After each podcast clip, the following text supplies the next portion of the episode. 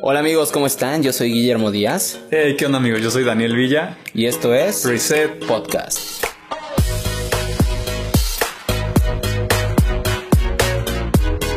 Hola, chicos, ¿cómo están? Y bienvenidos a un nuevo podcast. En esta ocasión tenemos eh, la fortuna y también el gozo de tener como invitado al pastor Kevin Grimm. Es un pastor aquí de casa, de parte del staff de Amistad de Puebla. Y la verdad, eh, para mí es de verdad muy, muy especial tenerlo aquí como invitado. Lo he tenido como maestro y es un hombre de Dios que me gusta mucho la forma en que Dios le da sabiduría, eh, su testimonio de verdad Ah, edifica muchísimo. Y entonces voy a dejar que se presente. ¿Cómo está, pastor? Muy bien. ¿Qué Sí. tal? ¿Qué tal, chicos? ¿Cómo, cómo ha estado? Muy bien. Ha- Hace poquito lo tuvimos en un evento acá de jóvenes que se llamó Amigos de Dios y compartía un mensaje que de verdad a mí me, me trastornó, que hablaba de la boda de bodas, ¿recuerda? Sí, sí, sí, sí. Y, y- y él comentaba acerca de eh, siempre que le toca como a él casar a alguien, le recuerda mucho esa boda de bodas que vamos a vivir pues Sí, ya así en eternidad. Para mí las bodas ah, terrenales son una sombra de lo que nos espera en la boda de bodas. Cuando, cuando Dios Padre nos va a casar a toda la iglesia, la novia, a su Hijo Jesucristo. Wow. Eh, pero bueno, pues entrando en materia, no sé si Pastor si nos podría contar un poquito de su testimonio, de cómo llegó Cristo a su vida y, y un poquito a lo mejor también, eh, este, eh, digamos que igual más adelante que nos vaya comentando a lo mejor de su de su caminar como misionero, o sea, de cómo experimentó a Dios como su proveedor y en todas las áreas. Digamos, si gusta primero con, con su testimonio. Bueno, am, cada vida es una película para mí. Es como, de veras, es como, eh, es como ver una película de cómo, de alguna manera, Dios nos ha alcanzado a cada uno. Porque realmente yo puedo decir que, que no pusimos nuestros ojos en Él, sino Él a nosotros y no le perseguimos, sino Él nos persiguió. Y no le conquistamos a Él, sino fue Él que conquistó nuestros corazones eh, por amor. Y entonces, en mi caso, yo fui creado, eh, no creado, criado, en el lugar, en la cuna cristiana, como se dice. Sí. Um, en, una, en una denominación que realmente no daba lugar al Espíritu Santo. Entonces, por lo mismo, yo no descubrí ah, ninguna realidad, porque como nos dice la palabra en 1 Corintios 12, nadie puede llamarle a Cristo Señor sino por medio del Espíritu Santo. Entonces, realmente, um, a los... ah, a los 17 años me fui a, Los Ángeles a la universidad, a una universidad cristiana, porque mis padres eh, me pagaban si lo pagaban si yo iba a una cristiana, porque ya se dieron cuenta que yo iba mal. Y ahí, eh, pues ahí fue en, en ah, 1968 y fue la onda de los hippies y me metí en la droga, me metí en esa subcultura, lo que llamaban la- los hippies. Y por hasta los 21 años ah, andaba yo ah, perdido en las drogas, en alcoholismo y lo demás, lo de mundial. Pero eh, a través de un amigo también drogadicto, él tuvo un encuentro con el Señor. A través de, su madre y otra mujer que estaban orando, intercediendo por él.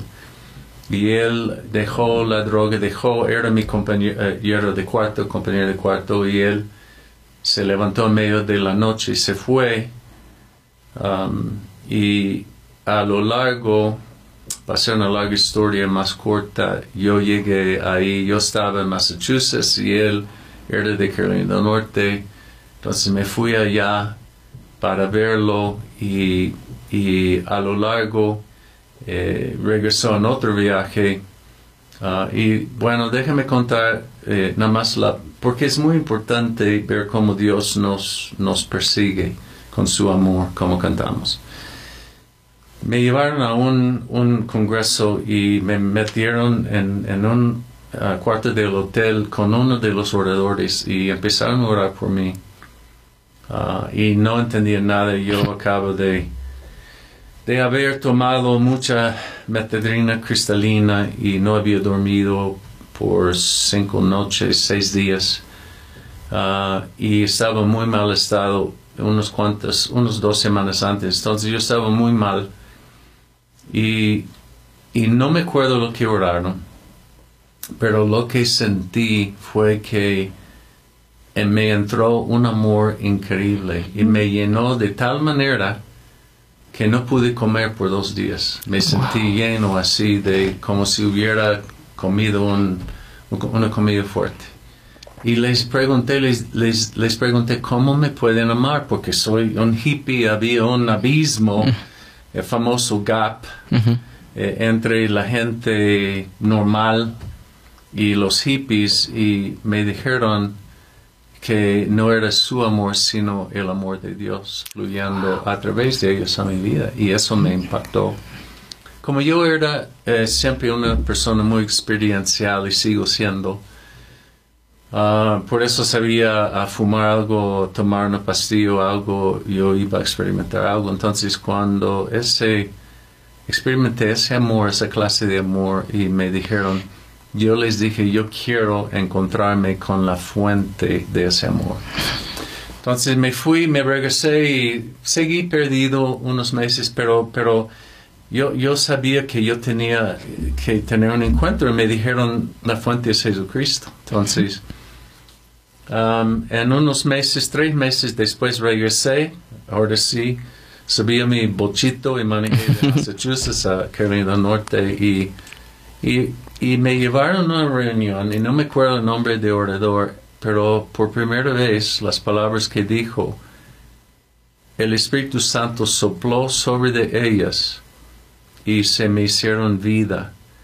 Y al final de la reunión Uh, hizo un llamado y fue impresionante porque más de la mitad de la gente pasó y estuvimos ahí enfrente y, y de repente un hombre levantó su voz en una palabra profética y, y citó Colosenses 1.13 uh, de que habla de que hemos sido trasladados del reino de tinieblas al reino de su amado Hijo. Y él citó ese versículo y dijo, en esta noche, mi hijo, yo estoy trasladándote de reino de tinieblas reino de luz. Y yo sabía que me estaba hablando a mí, aunque estaba en otro lado del, del salón, del auditorio. Y empecé a, a, llorar, pero más que llorar, gemir. Y, y empezó a, realmente entiendo ya des, an, después, que realmente el Señor me estaba librando. Uh -huh pues de demonios, de drogadicción, de alcoholismo, de cigarro, de todo. Y pasé, me dicen que pasé casi una hora ah, sí. siendo librado por el Espíritu Santo. Estaba este, gimiendo y sacando uno tras otro, tras otro, y sin que nadie orara por mí. Fue por la obra del Espíritu Santo, por el poder de esa palabra profética, esa palabra reina en mi vida. Y me acuerdo que, que, sentí como si estuviera bajo una regadera, pero no estaba escurriendo por fuera, sino por dentro. Me estaba lavando, lavando, lavando, lavando. Y por fin, cuando por fin cesó, me sentí totalmente hueco, vacío, y sentí como desde mis pies el Espíritu Santo me empezó a llenar. Y fue, fue como si fuera un aceite que iba subiendo a las rodillas, a la cintura, a, a, los hombros y a la cabeza cuando, cuando llegó hasta encima de mi cabeza, abrí mi boca y dije, gracias Padre. Y me quedé asombrado que yo, Kevin, yo, un perdido, yo podía adorar y hablar con Dios, sí. con Dios Padre.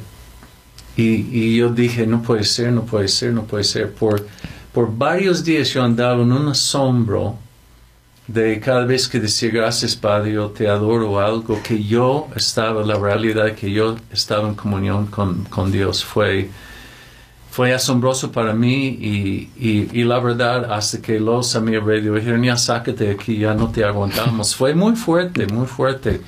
Pero de ese momento fui librado de la droga, de alcoholismo, de cigarro, de todo. Nunca regresé. Entonces, eso fue mi conversión. Wow. Sí, deja sin palabras. Eh, pero, por ejemplo, yo recuerdo que me comentaba, eh, bueno, comentaba en su clase que usted tenía su trabajo, si mal no recuerdo, igual si me equivoco, corríjame, eh, restauraba casas, me parece, allá en, en, Estados Unidos, me parece. Todo tipo de carpintería. Ajá, y, y, me acuerdo que hasta comentó había ganado creo que un premio, ¿no? Por restaurar una casa o algo así. Una restauración histórica de una casa hecha en 1870. Y, y, y, que en ese momento fue que Dios lo llamó para, eh, para México.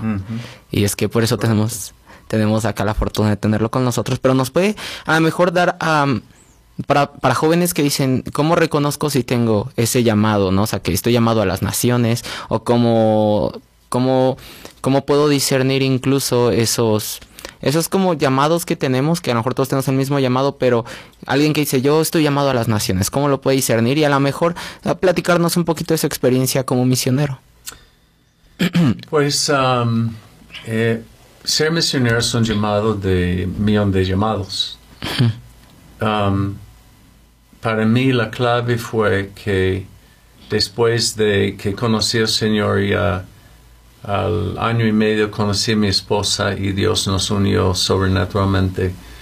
Después de casarnos, Dios um, nos llevó a punto donde, donde dijimos, no queremos algo bueno, no queremos eh, algo mejorcito, queremos lo mejor que tú tienes para nuestra vida. O sea, en otras palabras, queremos hacer tu voluntad, como se dice.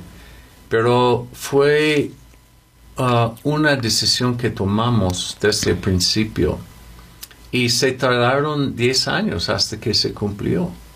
Ahora, por mientras yo, yo seguía trabajando, tenía la constructora, como platicamos, uh, servimos en la iglesia local.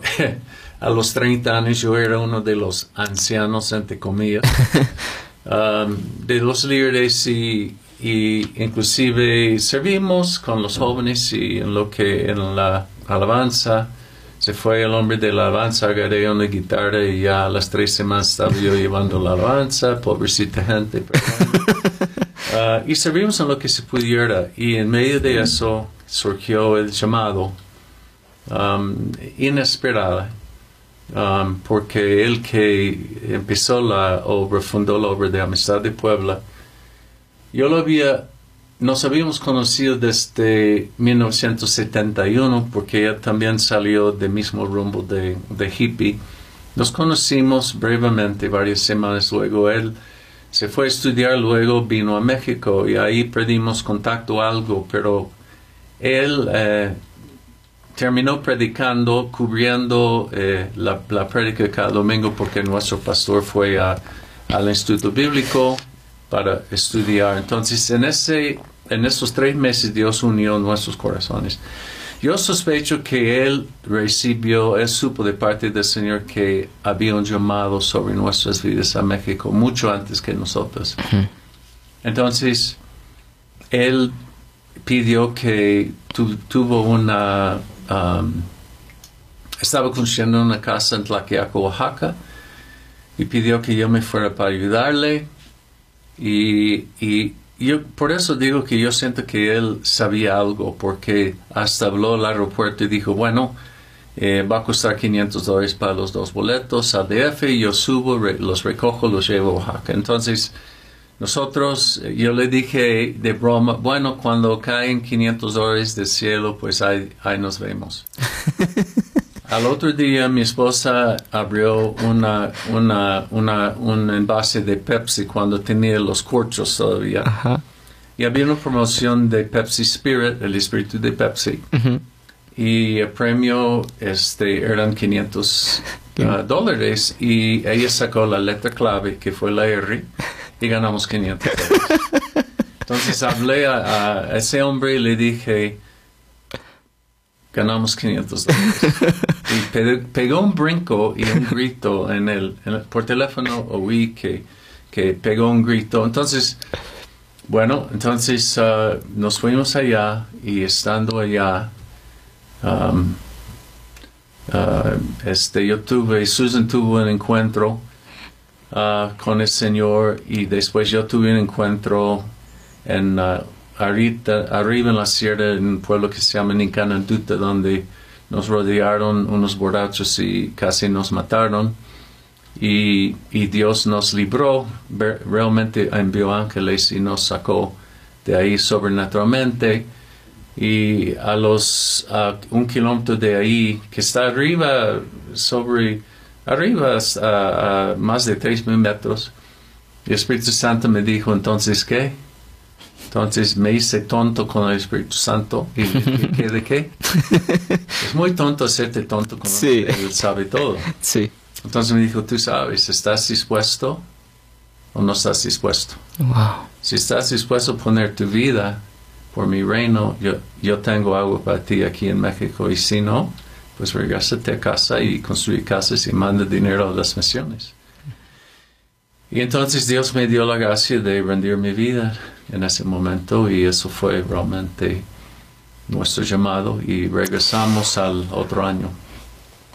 De hecho, me, bueno, recuerdo que un día nos comentaba, ¿no? De cómo experimentaron a Dios como su proveedor, que hubo momentos en los que no tenían nada, nada de comer y que se ponían a orar, usted y su esposa, y que sobrenaturalmente eh, llegaba alguien a lo mejor como, oigan, quiero venir a comer con ustedes y no era porque ustedes lo hubieran llamado o algo así. Eso fue en los primeros dos años, ah, los primeros dos años, porque ah, nuestro amigo nos animó a vivir por la fe, o sea, de no ir pidiendo dinero de las iglesias. Entonces, ah, entre amigos y nuestra iglesia de casa que se deshizo al año, por desafortunadamente, ah, que era nuestro apoyo más fuerte, ah, vivimos con muy poco dinero los primeros dos años.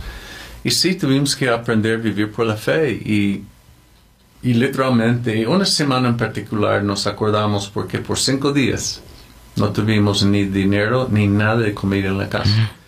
Y tres veces al día sonó el teléfono y nos invitaron a desayunar, a comer y cenar por cinco días.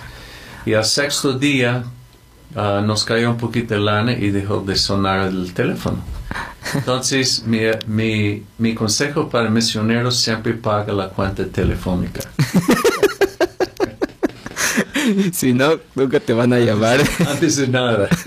antes de lo demás. Pero, eh, y lo que nos bendijo, no solamente que nosotros aprendamos, sino que nuestros hijos también. Sí. Que años después nos comentaban e inclusive escribió un, un, un, un tema, un papel sobre, sobre de esto, nuestro hijo mayor, y dijo, eh, escribió, aprendimos vivir por la fe Wow. con lo que vivimos con nuestros padres. Entonces Sí, sí, fue, sí. fue muy padre. Bueno, son historias muy padres, hablar de ellos después. Sí. Al momento Pero cuando de estás vivirlas no está bonito. no están tan padres. No, no está padre, para nada. Oh, igual, bueno, no sé, ahorita pues, me, me acordé, eh, no sé si a lo mejor podría comentar rápidamente cómo conocí a su esposa, porque a mí esa historia, la verdad, es de mis favoritas que he escuchado. Entonces, si la puede compartir, Claro, con Es- todo gusto. Am, le digo, eh, como estamos platicando antes, que después, cuando yo conocí al Señor, yo sentí la necesidad de orar por mi pareja, porque Ujú. yo soy de la escuela vieja que yo creo que por cada Adán hay una Eva, solamente una. Ujú. Hay una idónea. Entonces, yo empecé a orar por ella año y medio antes de conocerla. Todavía estaba perdida en la droga también. Ah, y, y el Señor fue ah, conquistándola como me conquistó a mí. Y asistimos mismo, ah, a la misma universidad cristiana y, y a través de una serie de eventos ah, nos conocimos un día en un, eh, estamos ah, parados fuera. Yo estaba platicando con un amigo y ahí llegó y dijo, tú eres Kevin Grimm, ¿verdad? Porque había escuchado de mí a través de otro amigo que hice una chamba con él meses antes. Y como que fue como de revelación porque no me conocía. Entonces como que los dos como que nos sembró, que fue un encuentro divino. Y entonces um, por los próximos 10 días nos vimos más que nada comer ahí en la cafetería para platicar las cosas de Dios porque yo estaba en fuego eh, por mi conversión que fue tan fuerte y ella también porque ella acaba eh, unos días antes, unas semanas antes, ella tuvo un encuentro con el Señor. Entonces era como fuego con fuego y había una, una convivencia, una, una, sea, realmente no, no nos fijamos mucho en, en, en el otro, sino en la obra del Espíritu Santo, en la vida del otro, es lo que nos llamó la atención. Y al décimo día, a conocernos, estamos sentados en la cafetería comiendo y hablando de que eh, la universidad estaba ofreciendo un intercambio de un plan de verano de Israel, trabajar con la- los arqueólogos y así conocer el país y te dan crédito. Entonces dijimos, ¿qué parecería ir juntos, o sea, al mismo tiempo? y cuando, cuando dije esto, oímos una voz audible para nosotros y terminó, terminó que nadie más la escuchó, pero para nosotros era como salir sobre las bocinas de la cafetería. Este, el Señor nos dijo, cuando vayan a Israel van a ir juntos, pero de casados. Ah, su- yo vi sus ojos cuadrados y ella vio los míos y dijo, ¿tú viste esto? Y me dijo, sí, tú viste esto. Y la verdad, no fue tan bonito, nos asustó y, y, y, y corrimos a, dejamos las charolas, las comida, la comida y, y corrimos una capilla que tenía ahí en el campus y nos tiramos en el piso y por casi dos horas sin hablar, boca abajo, estamos diciendo, ¿qué está pasando? ¿Qué es eso? Y bueno, terminando, eh, fue muy interesante porque el Espíritu Santo, ya supimos después platicándolo, que el Espíritu Santo nos llevó por el mismo camino, hizo la misma obra en cada uno simultáneamente, donde por fin cuando reaccionamos, y, y- y en pocas palabras fue esto. Yo he revelado mi voluntad para sus días, pero ¿qué quieren ustedes? Porque Dios siempre respeta nuestra voluntad, pero nos convenció con esto. Nos dijo a cada uno por separado, nos dijo, yo sé mejor que tú no solo lo que necesites en, tu cónyuge, sino hasta lo que quieres. Yo conozco tus deseos mejor que, que tú. Y, y cuando entendimos esto, dijimos, está bien. Entonces nos volteamos y, y lo- al mismo tiempo fue in- in- in- increíble porque fue sobrenaturalmente simultáneamente. Y volteamos y nos vimos y, y, y como que, ¿qué dijiste? sí, ¿tú qué dijiste? Sí. Y cuando dijimos sí, como que e- era como cubitazos de amor y enamoramiento. Nos quedamos instantáneamente enamorados. Y, y ella dice, y vi, te vi y vi tus ojos azules y dije, wow, qué guapo es. Como que no. Fue muy interesante porque la verdad es, no nos habíamos fijado mucho en las facciones, ujú, pero en ese momento sí. sí. Y entonces fue muy chistoso porque dije, entonces te casas conmigo. Y fue Ah. tan anticlimática que nos botamos de la risa, porque ya era un hecho. Sí. Nomás para terminar la historia, esa, esa, esa palabra profética que Dios nos habló, eh, cumplimos nuestro aniversario 26 en Wow. Jerusalén en un viaje totalmente pagado, regalado a, a nosotros. Y todo el viaje fue con unos encuentros divinos impresionantes. Y en el 8 de diciembre, a los 26 años, eh, se grabó un, un CD inclusive entre los músicos que fueron los que fue Mark Witt y, y Danilo y Roberto Torres y Marco Barrientos y en nuestra en nuestro aniversario ese Wow. CD fue grabado entonces ahí se cumplió la palabra Increíble. Pues mire, tenemos todavía como unos 20 minutitos y no sé si se podría que comparta lo que Dios ponga en su corazón para para esta generación eh, lo que usted quiera compartir. Ok. Ahora sí que... Bueno,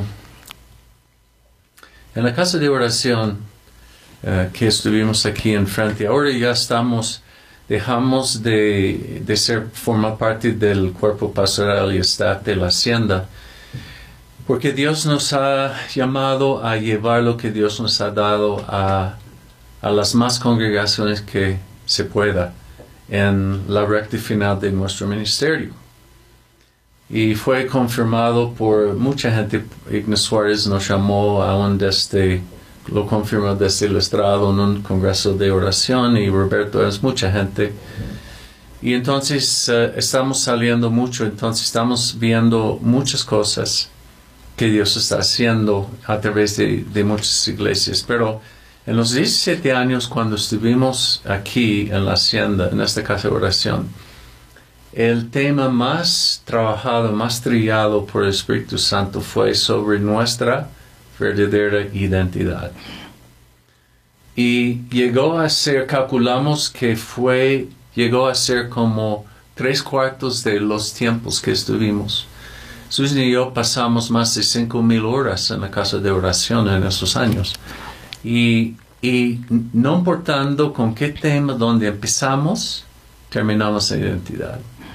Y yo decía, Señor, pero ¿por qué si ya lo hemos visto? Y dijo, porque salen de aquí, se van al mundo y se les olvida su identidad, verdadera identidad espiritual, como hijos de Dios, como herederos de Dios, coherederos con Jesucristo, la novia de Jesucristo, y regresen a tomar su identidad natural, que es el sumo de todo lo que todo el mundo les han dicho quiénes son. Y el punto está en que me oyo es, que, y sobre todo empezando con nuestros padres, que son los de mayor influencia en nuestras vidas. Y, y nos, nos llevó a entender que nuestros padres nos procrearon, no nos crearon. Y el único que nos puede decirnos quiénes somos es nuestro creador. Y es Dios.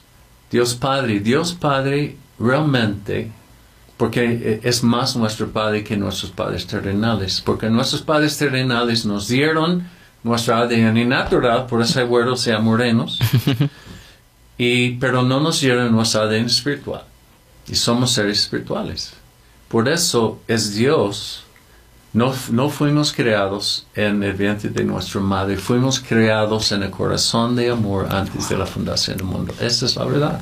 Entonces Él es nuestro verdadero Padre. Y entonces Dios uh, y el mundo nos han dicho todo al contrario, que tú eres un ser de izquierda, que no sirves para nada, que eres un flojo, que no, que eres un tonto, un bruto, un sonso, lo que quieras. Y, y, y lo hemos querido.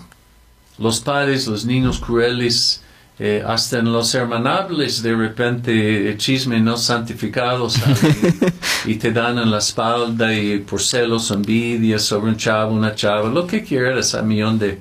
Y sobre todo el mismo diablo, que, que sus cuatro nombres en la Biblia es eh, mentiroso, padre de mentira, engañador y acusador de los hermanos.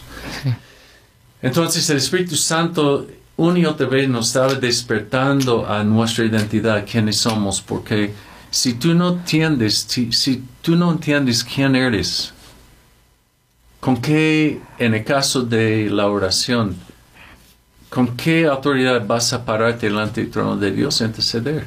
Sí. Eh, sin ninguna autoridad.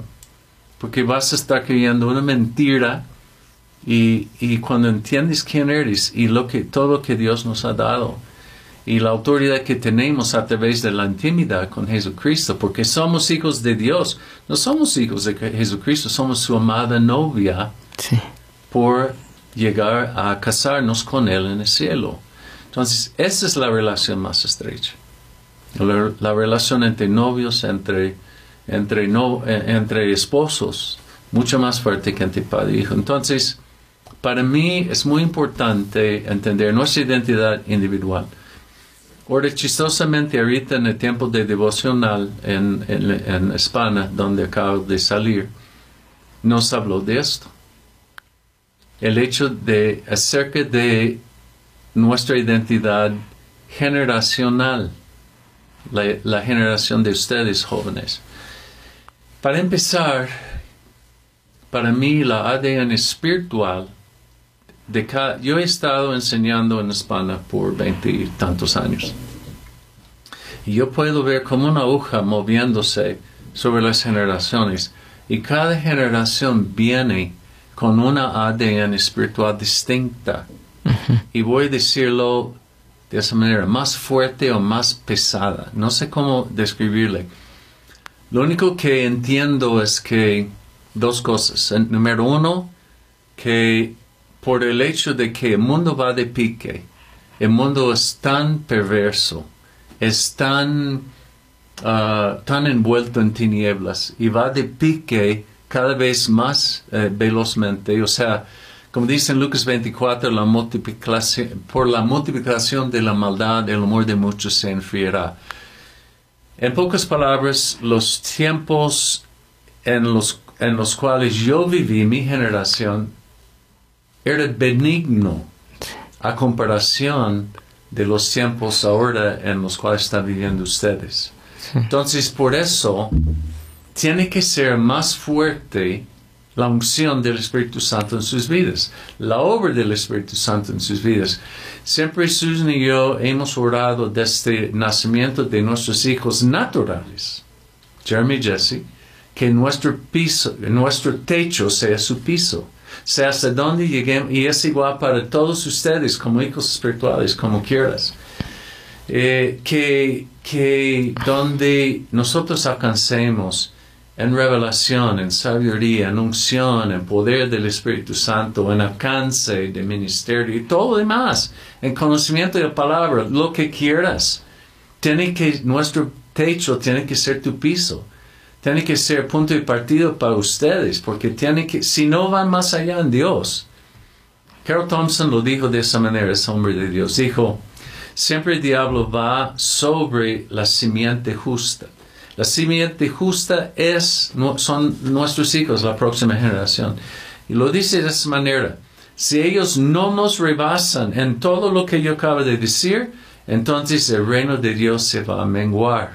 Porque el mundo va exponencialmente al, al infierno y a las tinieblas. Entonces, la unción y todo en Dios tiene que crecer exponencialmente en cada generación. Ahora, diciendo esto, les exhorto con esto, a quien se le da mucho, mucho se espera. Dice Cristo. Cristo lo dijo. Dios les ha dado muchísimo. Pero, pero me preocupo porque veo, veo que, que muchos no están, ni entienden esto, por eso se lo estoy diciendo. Acuérdate, estamos hablando de identidad generacional. Tienen que, y lo que, y donde el Espíritu Santo nos habló hoy, fue acerca del hecho de que hay una unción precursora sobre esta generación. Yo, yo creo personalmente empezó con la mía y, y, y creo que va, va, va a haber uno más después de ustedes hasta que eh, preparando camino, esa es la palabra que surgió otra vez en la devocional. Que realmente de alguna manera, ¿qué quiere la unción precursora? Es preparar camino, es ir delante de, como Juan Bautista fue delante de la primera venida de Jesucristo, preparando camino. Yo, yo soy la voz. Él citó en Juan 1 cuando le preguntaron, ¿quién eres? Él citó Isaías 40 diciendo, yo soy la voz de uno que clama del desierto y prepara el camino para el Señor. Como Él preparó un hombre, preparó el camino para la primera venida, Dios está levantando toda una generación de precursores para preparar camino para su segunda venida, porque su segunda va a ser exponencialmente más grande, millones y millones de veces más grande, porque en su primera vino a una nación como siervo sufriente. En la segunda viene como rey de reyes, el Señor, el Señor es el deseado de las naciones que, que se va a manifestar la gloria de Dios, dice Isaías 40, y todo ojo la verá. Entonces requiere de mucho más que un hombre, sino de toda una generación. Y tiene que entender que sobre eh, tu generación hay esa unción precursora. De entender que quiero que visualizan su vida con esa perspectiva. Que todo lo que hagan en sus vidas tiene que ver con la segunda venida de Jesucristo. Y, y hoy en la mañana eh, me acordó el Señor de, de una visión que tuve de los momentos más fuertes en la casa de oración. Estamos un domingo como 80 gentes hace muchos años, 15 años, y, y vino una ola literalmente que yo sentí como si fuera la gloria de Dios que entró de... Estamos en la casa antigua de casa de oración, donde están las oficinas de Expandir ahorita. Yo sentí que vino de ahí, del oriente, que es interesantemente bíblico, y llenó el lugar y todos nos congelamos, no- nos asustamos, nadie dijo nada, nadie hizo nada, solamente Sebastián García estaba tocando piano. Y, y a duras penas pudo seguir. Y todos los demás ca- calladitas, este, sin movernos por, por como 15, 20 minutos, que es una eternidad con un grupo de personas. Y yo la verdad me asustó, yo estaba buscando una, una esquina en donde esconderme, la verdad. La verdad, fue temible. Sí, claro. Y por fin, después de 15 minutos, 20 minutos, dije, pues Señor, ¿qué ondas? ¿Qué está pasando? o sea, se supone que, que somos los encargados, yo y mi esposa, y, y ¿qué, qué es esto? ¿Qué está pasando? Y, y entonces me mostró una visión de dos engranes grandes, como de, de tipo Big Ben en Londres, de esos que mueve un reloj grande. Y, y vi dos y estaban apartados y uno se estaba, se estaba, eh, estaba en movimiento. Y en eso que estaba viendo se encajó el otro y empezó a moverse. Y el Señor me dijo, el primero eh, que, que viste es la marcha de tiempo como lo conocemos. El otro es el tiempo de mi segunda venida y ya está en marcha. Wow. Y entonces la clave fue, el meollo de esa visión me dijo, todo lo que hacen aquí en la casa de oración tiene que ver con el tiempo de la segunda venida de Jesucristo. Entonces de, ese momento abrazamos una unción de precursor, una unción precursora en casa de oración, porque como intercesores tú estás entre Dios y pueblo, estás abriendo brecha, estás, bueno, muchas cosas, pero para mí eso se aplica a tu generación, a toda la generación. De- y yo así hablaba con los chicos en, en, en el instituto hoy. Todos ustedes tienen que entender que están aquí, tu estancia aquí en España, preparando sus vidas, se supone para, para servir al Señor. Cada uno de ustedes tiene que ver con el tiempo de su segunda venida. Necesitan ver sus vidas desde ese punto de vista para entender los tiempos de Dios para tu vida y para tu generación. Entonces, para mí, de entre las cosas principales es esto. Y, y juntamente con la unción precursora es, es, es la intimidad con el Señor. O sea, hoy no es opcional. Los tiempos son tan peligrosos que hoy, tu generación, hoy es necesario oír la voz de Dios. No es opcional. No es opcional. Es, es necesario oír. Sí. Y entonces, y mi punto es por qué de la intimidad, porque los íntimos oyen su voz. Sí. Tú no puedes estar en esa comunión íntima con el Señor y no oír su voz, Sí. Porque nos creó para esa comunión con Él. El propósito por el cual nos creó, número uno, no para servirle, no para ministrar, sino para conocerle, para ser amado por Él, conocer su amor, porque Él es amor, despertando nuestro amor para con Él. Todo comienza en Dios, todo termina en Dios. Wow. No, pues me voy muy edificado. Eh, yo creo que aquí acabaríamos el podcast. Eh, de verdad le doy, eh, le agradezco mucho el que se tomara ese tiempo y también que nos compartiera de todo esto que ha hecho Dios en su vida. Y, pues bueno, chicos, yo creo que hasta aquí acaba el podcast. Yo me despido y ahorita, bueno, dejo que el pastor se despida si es que quiere darles algo adicional a todo lo que ya nos dio. Pero, pues bueno, de verdad, muchas gracias a todos los que están escuchando y pastor. Pues solamente que Les animo a que desarrollen la intimidad con el Señor. La puerta está abierta, Juan lo vio, Apocalipsis 4, 1 y 2. Hay una puerta abierta en el cielo y el Señor está diciendo, sube acá. Quiero que veas lo que yo veo, quiero que oigas lo que yo estoy oyendo. Y, y esa es la fuente de todo. Eh, la vida cristiana, lo demás es demás. Y, y porque de ahí vas a oír su voz, vas a conocer su voluntad para poder cumplir con el propósito por lo cual Dios te creó. Así es que, muchachos, cumplan su destino en Dios. Wow. Bueno, pues hasta luego chicos. Gracias. Hasta luego.